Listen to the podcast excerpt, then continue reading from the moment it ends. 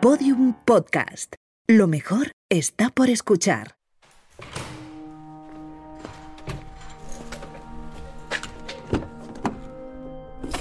¡Apa ahí! ¿Cómo vives? Por aquí todo bien. Mejor que bien, joder. Ayer con, con Alex fue una pasada. Desde la cima del Monte Gorbea las cosas se ven de otra manera, con otra perspectiva. Ahora voy ya camino a Donosti con mi Ford Tourneo híbrida para participar en la limpieza de la cala La Borcha.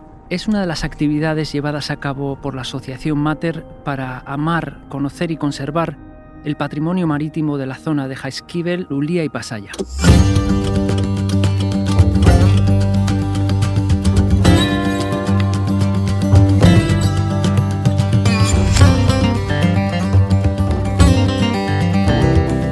Hace 17 años que la asociación salvó la última gran bonitera vasca construida en madera del desguace. Tras su restauración, el buque se transformó en lo que es hoy, un barco museo ecoactivo, y desde entonces está capitaneado por profesionales que buscan contagiar su pasión por la cultura marina y el medio ambiente para ayudar a su conservación.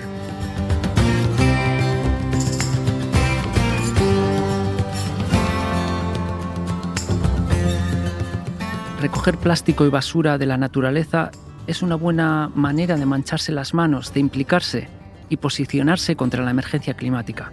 No tanto por la basura que recoges, que también, pero sobre todo por las reflexiones que te llevas a casa. Bueno, las que me traigo de vuelta aquí en mi Ford, que desde hace unos días se ha convertido en mi hogar.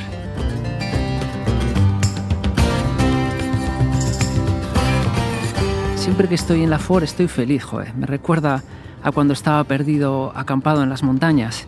Es que es una de las mejores sensaciones del mundo, joder, poder ir a donde quieras, cuando quieras, sin tener que renunciar a nada, ni a tus tablas, ni a tu perro, o a una noche de descanso. La Ford es la continuación natural a la tienda de campaña con la que descubrí mis primeras olas. Y para aquellos que piensan que nuestras acciones dan igual, que son minúsculas, que no importan, que no afectan, pues eso es falso, es totalmente falso. Por ejemplo, el primer coche que, que, tenía consumía 18 litros y esta Ford está consumiendo 8 litros.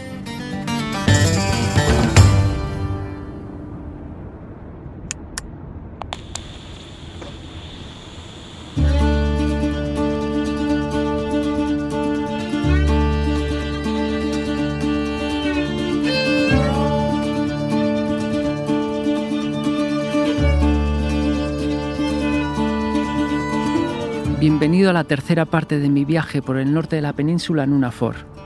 Un viaje a cuatro ruedas para reencontrarme con amigos y amigas que, debido a su gran conexión con la naturaleza, su sensibilidad, sus acciones o alguna otra causa desconocida, no pueden permitirse el lujo de observar la destrucción del planeta y quedarse de brazos cruzados. Cada uno de ellos encontró una vía, un motivo para cambiar de coordenadas. Las coordenadas de Kepa. Un viaje sonoro con Kepa Acero producido por Podium Studios con la colaboración de Ford.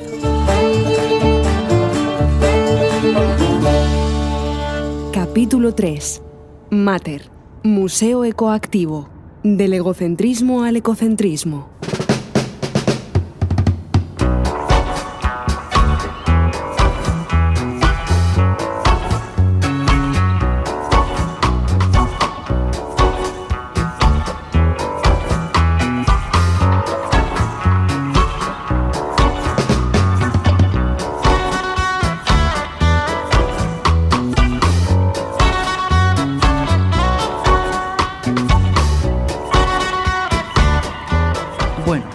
Estamos. Estoy llegando a San Pedro, que está al noroeste de San Sebastián, y he quedado con Izaskun Suberbiola, la directora del proyecto Mater.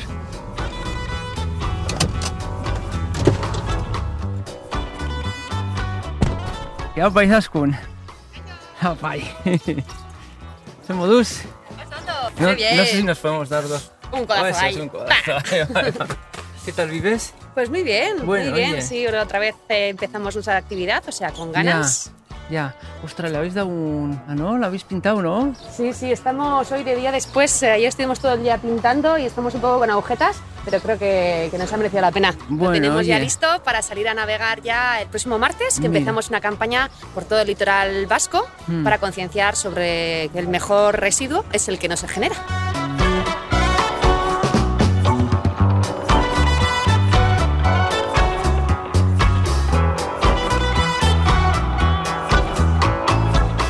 Bueno, ya veis las características de la bocana, ¿eh? es la entrada natural, ¿eh? que es muy estrechica. Y bueno, cuando antiguamente los eh, barcos no tenían motores y, y tenían que ayudarse pues con, con los remolcadores de, de antes, eran las remeras, las bateleras, las que ayudaban a entrar. Y claro, eso les proporcionaba un dinero muy importante. Claro. Entonces, quien antes llegara a, a esa embarcación, antes podía ofrecer el servicio de atoaje, de remolque, ¿sí? Entonces, eso era de, de ese oficio, pues salió ya también la, la propia, el, El propio, propio deporte. deporte, claro. Esta es la motora que vamos a coger para cruzar al otro lado. Hola, buenas. Izaskun, los voluntarios y yo subimos a bordo de la motora que hace el viaje desde San Pedro hasta San Juan para llegar a la cala La Borcha. Durante el trayecto vi entrenar a las remeras. Me acuerdo perfectamente de los remos entrando al agua, lo tengo clavado. También vi el atunero de la fundación que Izaskun recicló en el 2003. Este es el último atunero Mm. eh, tradicional eh, de madera que iba a ir al desguace en el 2003 y nuestra Mm. entidad eh, lo salvó del desguace para reconvertirlo pues en un barco museo ecoactivo. ¿Y reciclas, o sea, reciclasteis Sí, el barco? efectivamente. Sí, sí, era puro residuo y lo convertimos eh, pues en recurso, en un recurso para, para educar. Y, y originalmente había muchos barcos de esos, ¿no? Claro, toda nuestra flota era de madera. Fue mm, sobre el 2000-2003 cuando hubo una subvención del gobierno vasco que, que animaba a los armadores a hundir su barco de, de madera y hacerlos de chapa. Y hoy es el día en el que ya no hay barcos de madera que estén faenando. Claro. Entonces, bueno, era una forma también de conservar nuestro patrimonio marítimo vasco, Claro. ¿no? Estas formas pues de la rufo, de, bueno, pues son súper típicas nuestras, ¿no? La, la popa redondeada que eh, la construcción en chapa pues no guarda.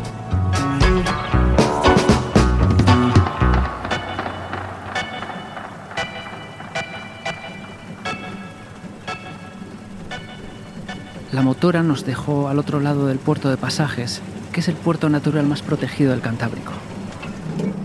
a lo largo de la historia ha ido cambiando también ¿no? ese, ese calado, ¿no? se van moviendo también un poco los fondos, ¿no? pero, siempre ha habido sitio donde, protegerse, sobre todo de estos temporales de- del noroeste, ¿no? del Cantábrico. Entonces, claro, estamos hablando de, mir- mirar qué, qué moles tenemos, o sea, ni los mejores diques de hoy en día, ¿eh? pues tie- se pueden comparar con, con el Monte Ulía, ¿eh? que al otro lado está San Sebastián, o el Monte Jaizkibel, que al otro lado está Ondarribi, ¿no?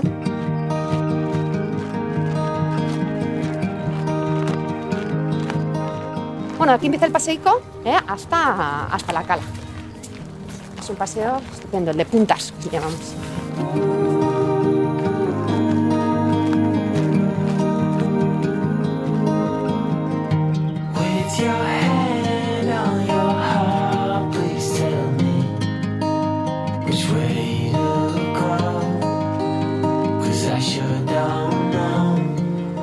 Llegamos a la cala La Borcha, Sara, compañera de Izaskun, nos explicó de dónde proviene la basura que ensucia la cala y en qué consiste la actividad.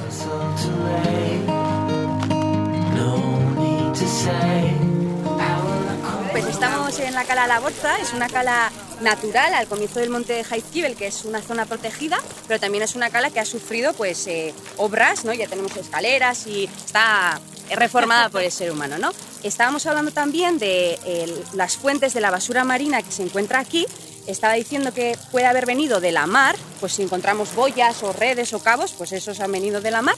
También el río Yarzun aporta bastante basura eh, a esta cala y también la proveniente de eh, las casas de- del barrio de San Juan de, Pasaya, ya que no tienen red de saneamiento y lo que va pues, pues por el baño, la cocina, tanto pues toallitas o bastoncillos que podamos encontrar serán de las casas de aquí. Hoy tenemos marea alta, cuando está la marea baja también eh, aparece arena y solemos encontrar microplásticos, eh, piezas de plástico pequeñitas. Y bueno, hoy vamos a hacer una actividad de recogida y caracterización de basura. Vamos a estar como una hora o lo que, bueno, hasta que nos cansemos recogiendo con los sacos y luego lo tiraremos todo aquí e iremos haciendo eh, montoncitos por tipología de residuos y apuntaremos pues cuántos bastoncillos, cuántas botellas, cuántas bolsas hemos recogido para mandar esos datos a una red de a una base de datos que tiene el Ministerio de Transición Ecológica a través de una aplicación, luego la, haremos juntos, Marnova se llama, para caracterizar y así saber pues, el estado ecológico en el que se encuentran las playas de toda la península. Nosotros aportamos, eh, con la limpieza que hacemos cada mes, pues eh, un seguimiento del estado ecológico de esta cala de Alaborza. Somos Izaskun y Sara y aquí está Elena también que suele venir muchas veces y es- estaremos como hasta la una, luego al final después de caracterizar tenemos una maiketaco también y, y listo. No, lo que he dicho, ahora vamos a recoger eh, sin separar, todo junto en el mismo saco y ya luego iremos separando y también al terminar pues los, los llevaremos a los contenedores para reciclar. Ahora eh, sí, repartimos sacos, guantes, ¿sí? Y nos vamos un poco dispersando por la, eh, por la cala, que hoy es una cala bastante reducida, ya que, como ha dicho Sara, pues estamos en pleamar. ¿Vale? Venga, pues a ver.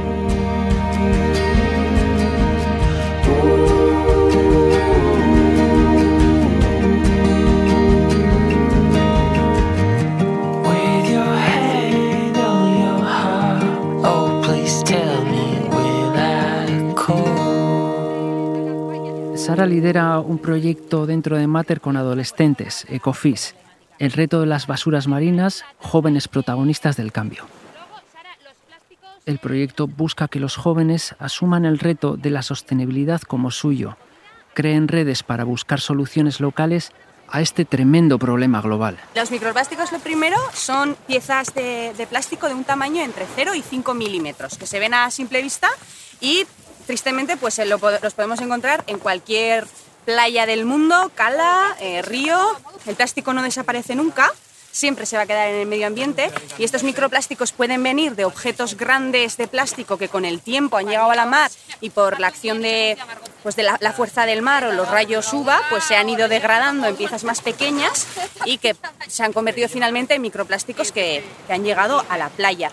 También eh, tienen otra fuente, algunos cosméticos, pinturas, algunos productos en su composición tienen ya piezas de, de este tamaño de microplástico que simplemente ya llegan así también a- al medio natural. Y también la industria de- del plástico que genera pellets que se llaman o lágrimas de sirena de manera metafórica son unas piezas blancas que se encuentran un montón en la playa. ¿No os habéis fijado en, en la línea de marea cómo hay bolitas blancas? La siguiente vez que sí, que pueden ser hasta bonitas. No. Y, y eso decía que su origen es la industria del plástico porque eh, en su transporte, ya sea por barco, por camión, por avión, pues tiene un montón de pérdidas. Eh, por su pequeño tamaño y que, ya que son bolas, pues se caen muy, muy fácil y flotan además, entonces siempre están en la superficie y nunca se hunden. Los impactos que tienen, aparte de físico, pues que la ingesta que, que puedan hacer los animales porque lo confunden con comida, también tiene un, un impacto químico, ya que el plástico tiene aditivos químicos como el bisfenol A, eftalatos, estirenos, que, que, bueno, son perjudiciales, son, afectan al sistema endocrino, entonces pues también producen enfermedades endocrinas y hasta, hasta muerte por, por los químicos que tienen, ¿no? no solo lo físico. Y bueno, ¿Nosotros tenemos microplásticos dentro? Sí, sí, sí, ya hay varios estudios que han demostrado que, que tenemos micro y nanoplásticos, que serían un poco más pequeños que micro. Eh, se han hecho estudios en, en orina y en heces humanas y ya han aparecido. O sea, que nos los comemos y los ex- expulsamos. Hay un estudio reciente que dice que ingerimos eh, el tamaño de una tarjeta de crédito en peso a la semana de microplásticos. De hecho, ahora en el confinamiento ha habido una noticia en el, en el Himalaya han registrado en la lluvia también, porque claro, si entra, entra en el ciclo del agua, al final las no, o sea, las que son cada vez más pequeñas, las que se llaman nanoplásticos más que micro, eso sí que, eso con el ciclo del agua también van a las nubes y llueve después. Acto seguido, pregunté a Sara qué cosas podemos hacer cada uno de nosotros al respecto. Frente a esta problemática, las actividades de, de recogida como la que estamos haciendo están súper bien, para, sobre todo para lo que estamos haciendo ahora, para hablar y afrontar el problema, pero sobre todo la medida más importante que está en nuestra mano es la de prevenir y, y reducir, porque no nos podemos fiar eh, tampoco del sistema de, de gestión y de reciclaje, o sea, es ineficiente para todo el plástico que generamos. Esto que está aquí no es solo de, también de lo que se ha podido caer o que alguien ha tirado a la, a la calle, también puede ser que vien- vienen de las plantas de separación o de, o de reciclaje que no pueden ser del todo eficientes en la, en la gestión en el, re- en el reciclaje. Entonces, esta, esta playa está llena de basura. ¿Cada cuánto se, se llena? Cada día. Cada día. Cada día llega basura aquí seguro. Bye, bye. Bueno, pues pasamos a la acción y basta ya de hablar. Vamos a empezar aquí a... Que hay trabajo para hacer, joder. Sí, ¿verdad?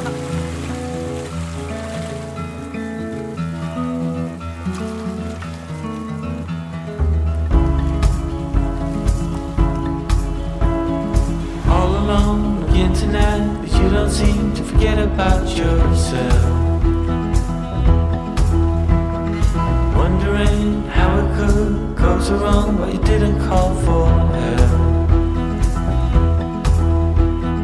Un primer paso para proteger la naturaleza es salir de las urbes y descubrir o redescubrir las olas, la paz de los grillos, las estrellas, el viento entre los bosques. Si nos quedamos en nuestra casa y no salimos de la ciudad, no podremos ver el efecto de nuestras acciones en la naturaleza.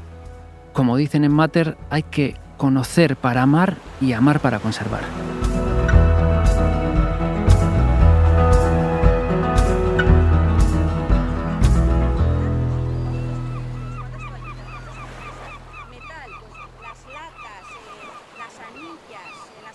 Pero eso es solo el principio.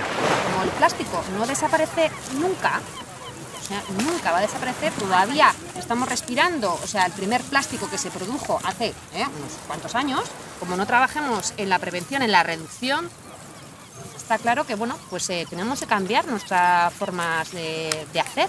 No nos vale, tenemos un planeta finito y, y esto Esto la verdad es que es un ejercicio que tenía que hacer todo el mundo, ¿eh? todo el mundo. Porque, mm, como sabéis, o sea, con la crisis climática que tenemos encima, tampoco tenemos mucho tiempo. Entonces, ya no podemos decir, bueno, ya vendrán eh, nuestros hijos, hijas, ya cambiarán esto. No, no, señores, señores, es que, es que ahora tenemos que hacer el ejercicio todos y todas. No, no hay más. Hay que ponerse ya. No hay que, hay que ponerse. Y, y lo más chungo somos los adultos. Como consumidores tenemos un potencial importantísimo, es nuestro voto diario, o sea, y eso como no lo utilicemos bien, pues así estaremos, comiendo, respirando y tragando plástico. Una de las actividades de Mater para luchar contra esta triste realidad es la pesca de basura, que yo no conocía.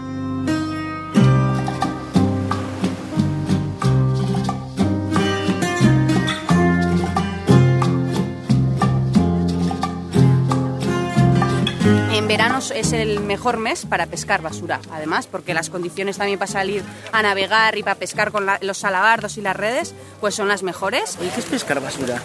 Pues bueno, intentar. ¿Esto es lo que estamos haciendo sí, ahora? eh, no. No. Pescar basura marina sería con herramientas como el salabardo o las redes de, de pesca, pues recoger la basura super que hay en la lámina de agua, en la superficie, ¿sí?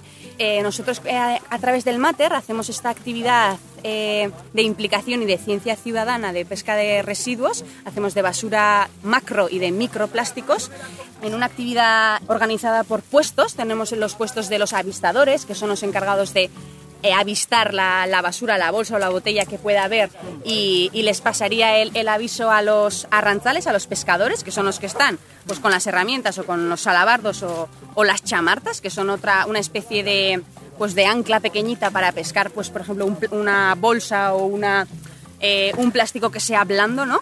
Y luego está el equipo de la red, que es el encargado de cuando encontramos una acumulación de basura, pues justo donde se juntan masas de agua, por ejemplo, que se suele quedar una filástica que se llama, pues una, eh, una zona donde se acumula tanto espuma, troncos y también mucha basura, pues ahí echamos la red para recoger todo eso de una.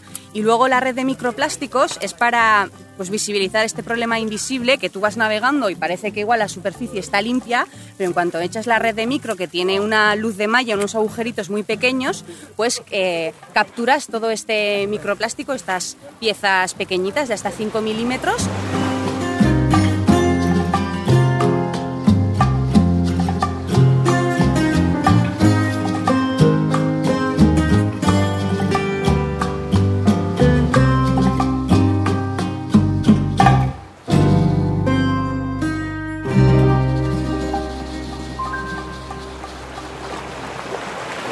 ¿Qué es lo más raro que te has encontrado? ¿Qué es lo más raro? Sí. ¿Alguna cosa grande? Decía una lavadora.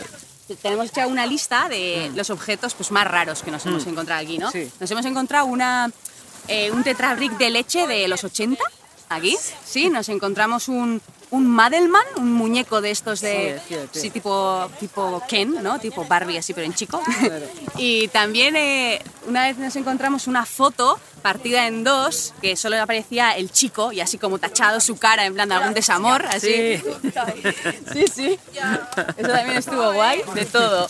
Hoy ha encontrado esta Elena un sujetador, pues eso, Sí, un poco de todo.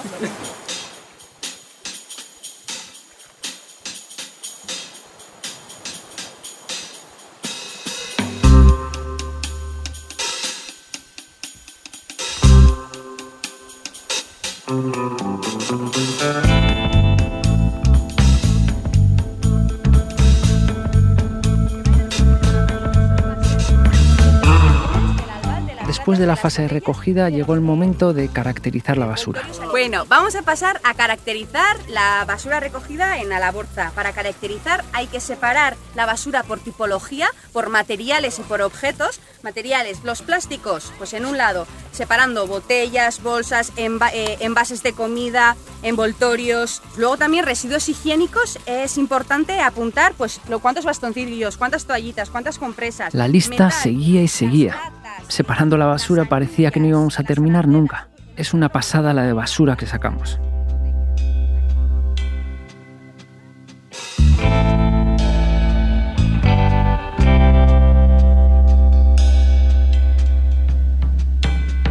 Al terminar estábamos agotados, pero yo todavía quería hablar con los voluntarios antes de volver a la FOR. ¿Cómo te llamas tú? Udane. ¿Y, y cuántos años tienes? ¿Y tú? 15. ¿Y es la primera vez que venís a hacer una limpieza? o- Sí, ¿Y, y qué tal la experiencia? bien, muy bien.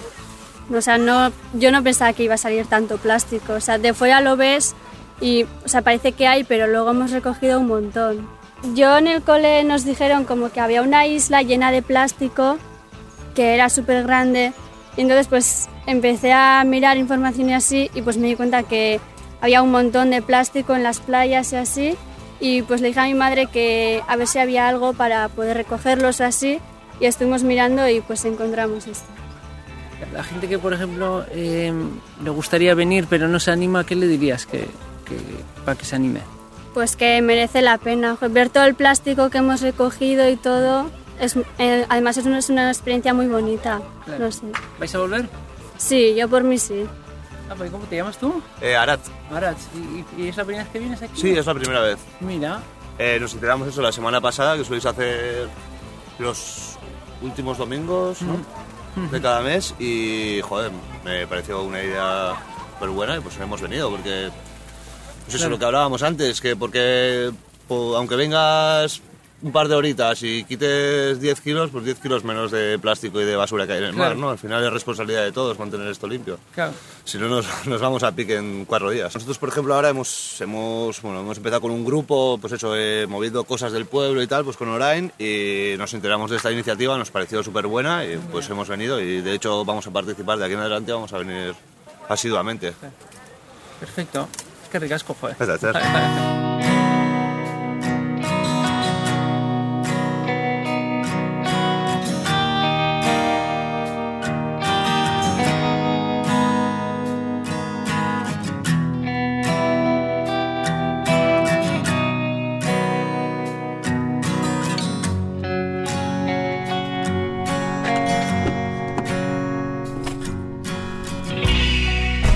Estamos aquí en la furgo y estamos cansados, joder. Porque cuando estás haciendo cosas no te enteras, pero cansa, ¿eh? Cansa estar ahí. Y te iba a decir que, joder, que, que en mi entorno, ¿no? Yo veo mismo amigos que son surfistas que están todo el día con el, con el contacto, con un contacto muy cercano, muy íntimo con la naturaleza, pero sin embargo no tienen ningún tipo de, de conciencia, ¿no? No, no, no saben eh, lo que está pasando, ¿no? ¿Cómo podemos cambiar eso? Nos falta educación ambiental, nos falta darnos cuenta de que somos parte de ese entorno y que influenciamos y que nos influencia. Por eso siempre nosotras desde, desde Mater eh, intentamos crear experiencias que de alguna forma vinculen con el, con el medio, ¿no? No solo utilizarlo, sino que, que emocione de alguna forma para que eso se quede un recuerdo, ¿no? Que me va a marcar para, para, mis días siguientes, para mi, para, para, mi desarrollo en un futuro y eso me va a posibilitar un cambio para ser más consciente de que tenemos que apoyar, ¿no? E, ese, con pequeños actos, pues cuidar nuestra mar, nuestra naturaleza, todos los días desde casa. Hay mucho curro que hacer, joder, ¿no? Hay mucho curro.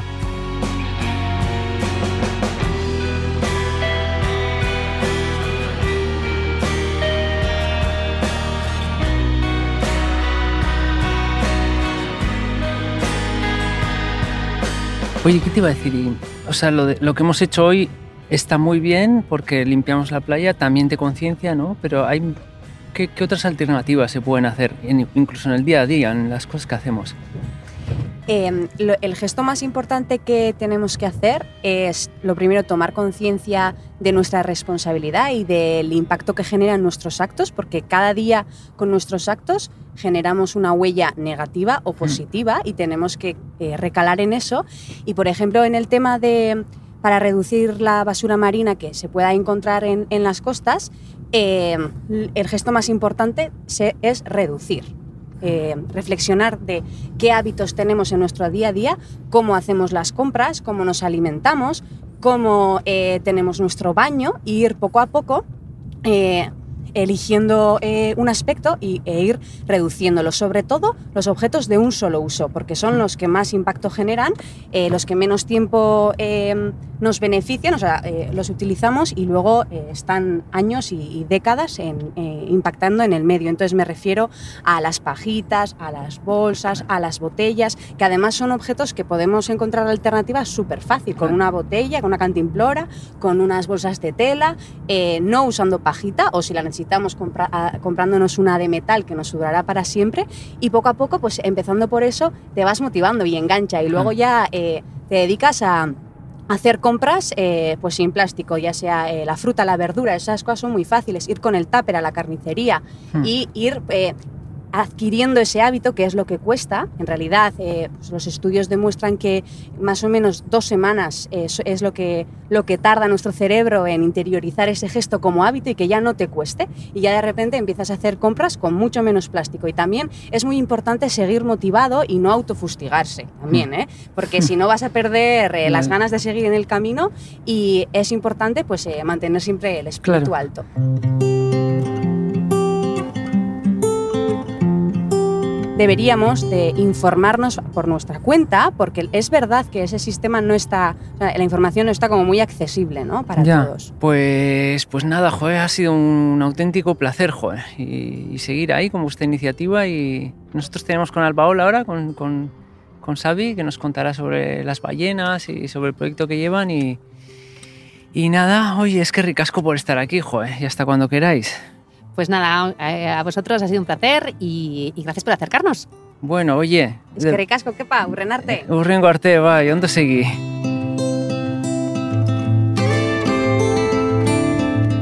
Menudo día, jo, estoy agotado. Creo que esta tarde me voy a surfear. Y además, eh, con mi Ford Tourneo híbrida puedo aparcar donde quiera. Bueno, agur y hasta el próximo capítulo.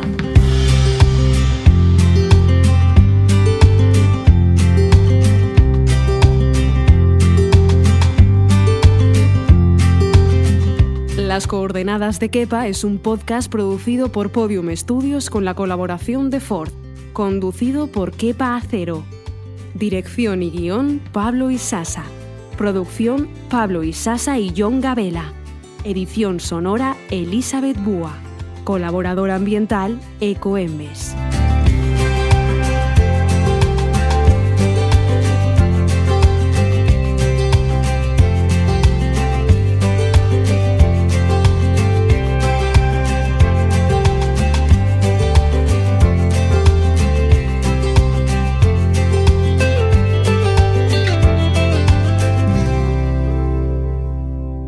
Todos los episodios y contenidos adicionales en podiumpodcast.com. También puedes escucharnos en nuestras aplicaciones disponibles para iOS y Android, y en todos los agregadores de audio.